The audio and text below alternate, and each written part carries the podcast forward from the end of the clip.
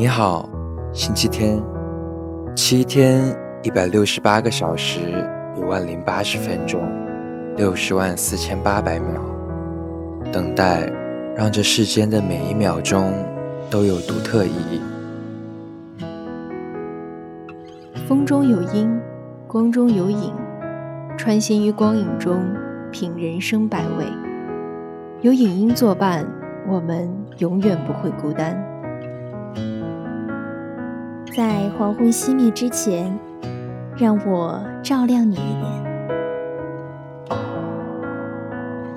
孤独的旅行家，一路风沙，终于找到他的花。生活哪里需要远方？只需要等下一个星期天。每一个与影音作伴的日子。都是好日子。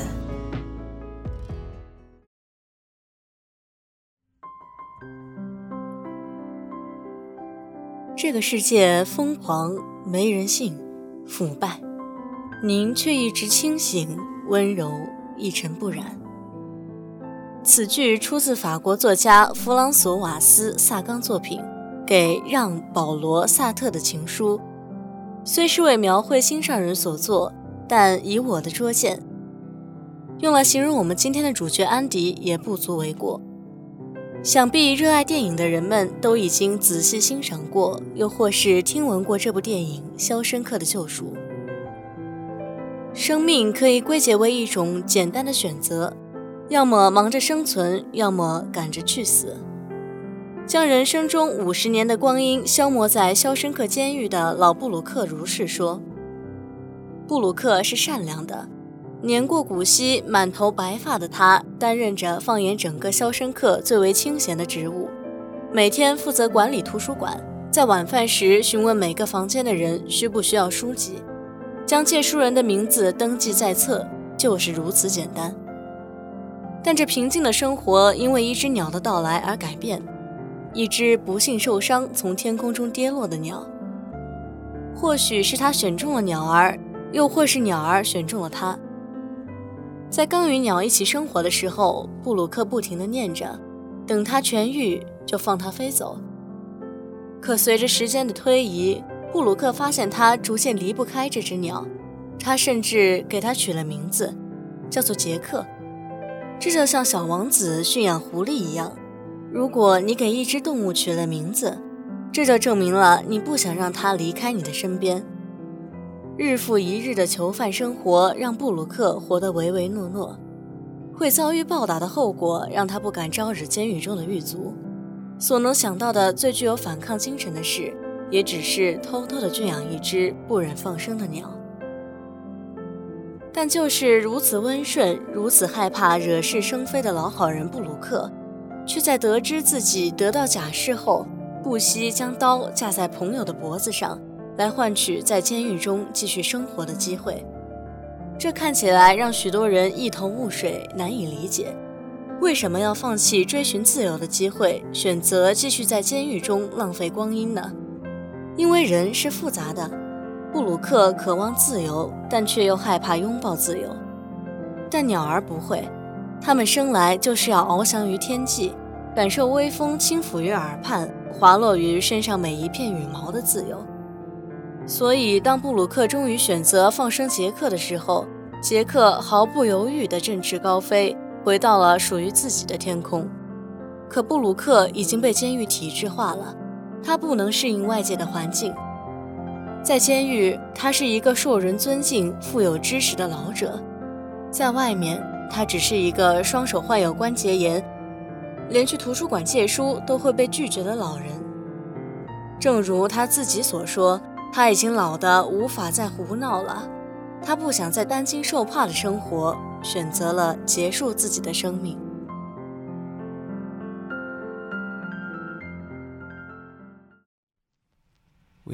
监狱的生活是枯燥无味的，任何一点能带给人慰藉的东西都弥足珍贵。廉价又劣质的香烟，好莱坞女星海报，溢满女郎的扑克牌。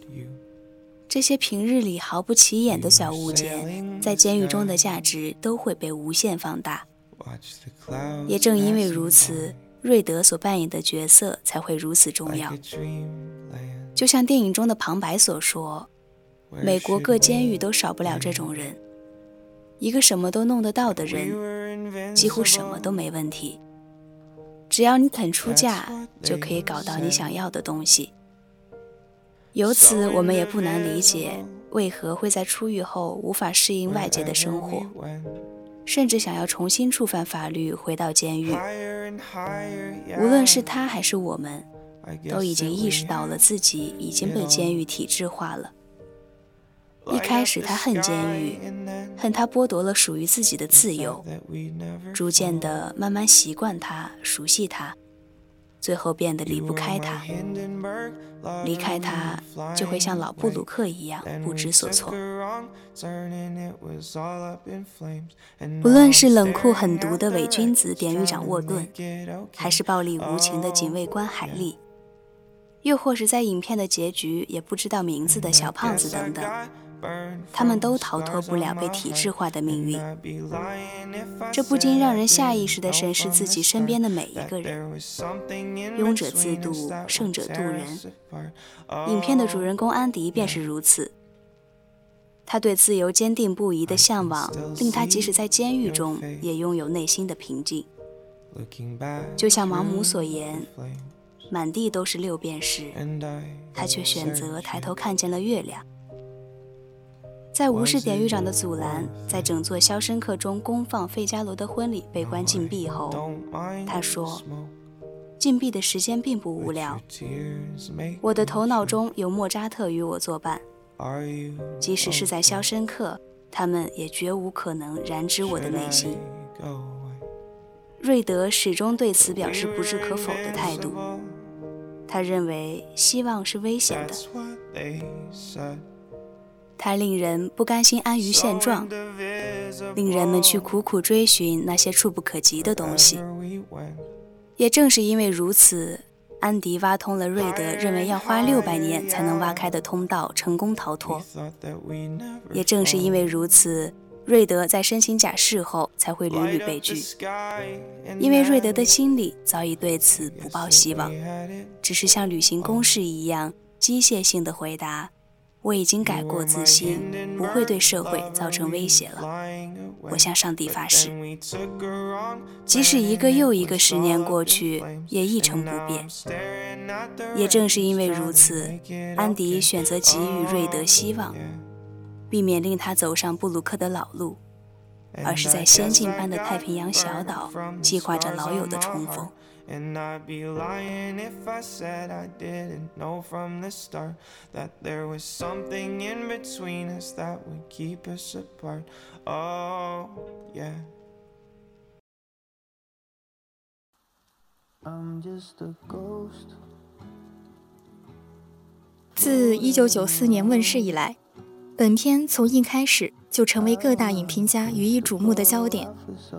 由此引发的思想浪潮，可想而知，自然也轰轰烈烈。观看一部如此优秀的影片，仅仅一遍是完全不足以将导演想要表达的东西幡然顿悟的。影片所要传递的寓意也是众说纷纭，有的人说是对自由的向往，有的人说是对理性的坚守，有的人说是对理性的渴望。然而，对于我而言，一部电影所体现的寓意，并不是我关注的重点。我们观看一部电影，并非是选择消磨时间，而是为了在日常嘈杂又琐碎的生活中，得以瞥见不一样的，或好或坏的人生。为什么活着？没有标准的答案，因为活着本就身不由己。然而，怎么样活着？人类的历史却给了我们泾渭分明的方法。安迪给了我们以此为了真善美而活的理由，就像监狱长给了我们相反的活法一样。这个世界上并非人人平等，总有一些人诞生在这个世界上，便在口中含着金汤匙；也有一些人在刚刚懂事后，便被生存于世的重力压得喘不过气。但大多数人在一生的大部分时间里，总要学着在平庸的日子里寻找存在的意义。这是一部无法被复制的影片，它总会与每一个热爱电影的人在不经意间相遇、相识、相知，从此以后便会固执地相信电影给自己带来的幸福感。这种幸福感会击中你的内心。当安迪从肮脏腐烂的管道中逃出升天的那一瞬间，带给人不明所以、无法言喻的感受。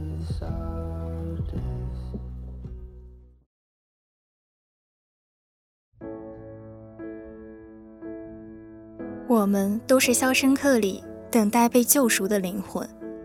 要知道，束缚越紧，梦在内心所勒出的痕迹也就越深。《肖申克的救赎》是一场关于笼中囚禁的鸟如何飞往自由的幻想，而在观影过程中，我脑海中屡次想起的却是《海上钢琴师》一九零零。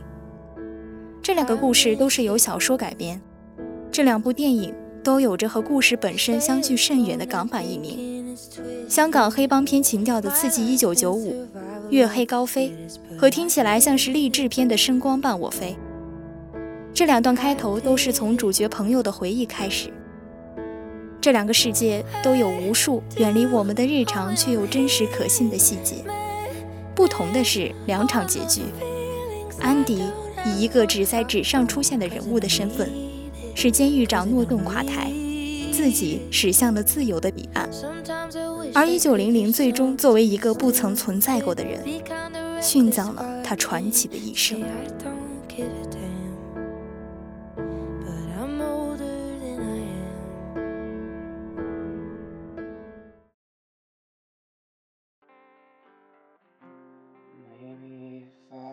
我想，一九零零的故事是悲伤的成人童话。海的女儿化为泡沫，快乐王子黯然无光，剪刀手爱德华留下了一天一地的大雪。而我们这位从未踏足大地的钢琴师说：“连绵不绝的城市什么都有，除了尽头。没有尽头，我需要看见世界的尽头。”然后选择了与弗吉尼亚号游轮生死与共。相比之下，《肖申克的救赎》则要积极向上的多。据说它鼓舞了许多几近沉沦的人坚持理想。可如果仅仅是鼓舞与激励，帮不了任何一个成年人。能抚慰我们的，首先是真实，其次才是梦想。正如《海上钢琴师》。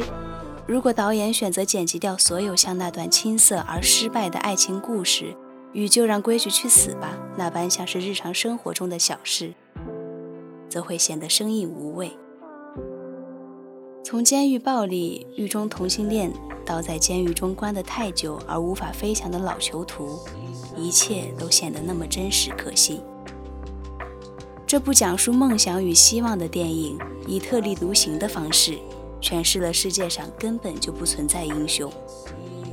一开始就有借瑞德之口说出“我很想说安迪打赢了”，全身而退，令三姐妹放过了他。但监狱不是童话的直白事实。到最后，安迪的出逃，全篇远没有《基督山伯爵》式的无比风光与快意恩仇。又或国产古装电视剧式囚犯转身变钦差的胡编乱造，时间永远抹不掉肖申克的伤口，他一辈子都会是个逃犯，就像至死都未能证明的小天狼星一样。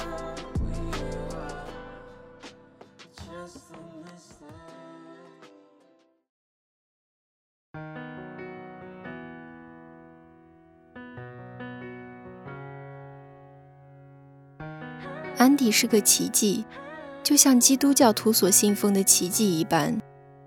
他知道自己无罪，所以相信希望，并选择将它实现。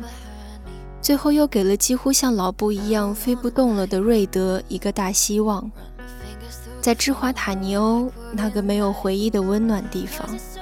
是的，就像一九零零承担不起大地的辽阔，梦想有时候其实很微小。在那片碧蓝的加勒比海边，就有崭新的人生。这部电影让我们相信，希望是美好的。也许是人间至善，而美好的事物永不消逝。正如虔诚的信徒相信主的救赎终将来临，而不是道貌岸然的假借真实之名叫嚣着王尔德因为同性恋坐了牢的本末倒置。我永远不会忘记的是，安迪爬出五百码长的污水管当晚那场明亮的雷雨。是的，自由。之前那些最精彩的桥段，比如安迪脸上挂着奇异的微笑，请大家喝酒；比如安迪一手建起泉州最好的监狱图书馆；比如安迪不计后果的让高亢的女声穿透云遮雾掩的层层封锁，响彻云端。都是对自由的由衷礼赞。即使身陷囹圄，但只要心中有音乐，就有自由。然而，那个如童话般明媚的、不可思议的结局，却是导演在其合伙人的坚持下违心添加的。这大概就是影片中唯一的不真实，也是导演对观众唯一的妥协。在真实世界里。可能瑞德最后走到橡树下，却发现一切只是一场梦。他以为陪伴他二十年的安迪，只是希望印在他心中的影子。庄周化蝶，浮生若梦；锦上两颗，黄粱一梦。一切还未开始，但一切已大不同。我们汲汲于生，或汲汲于死。但不论何时何地，只要梦想的启明星在天空闪烁，希望的晨曦就照耀着人生。如果我和你看完这部电影，那我们算不算相拥？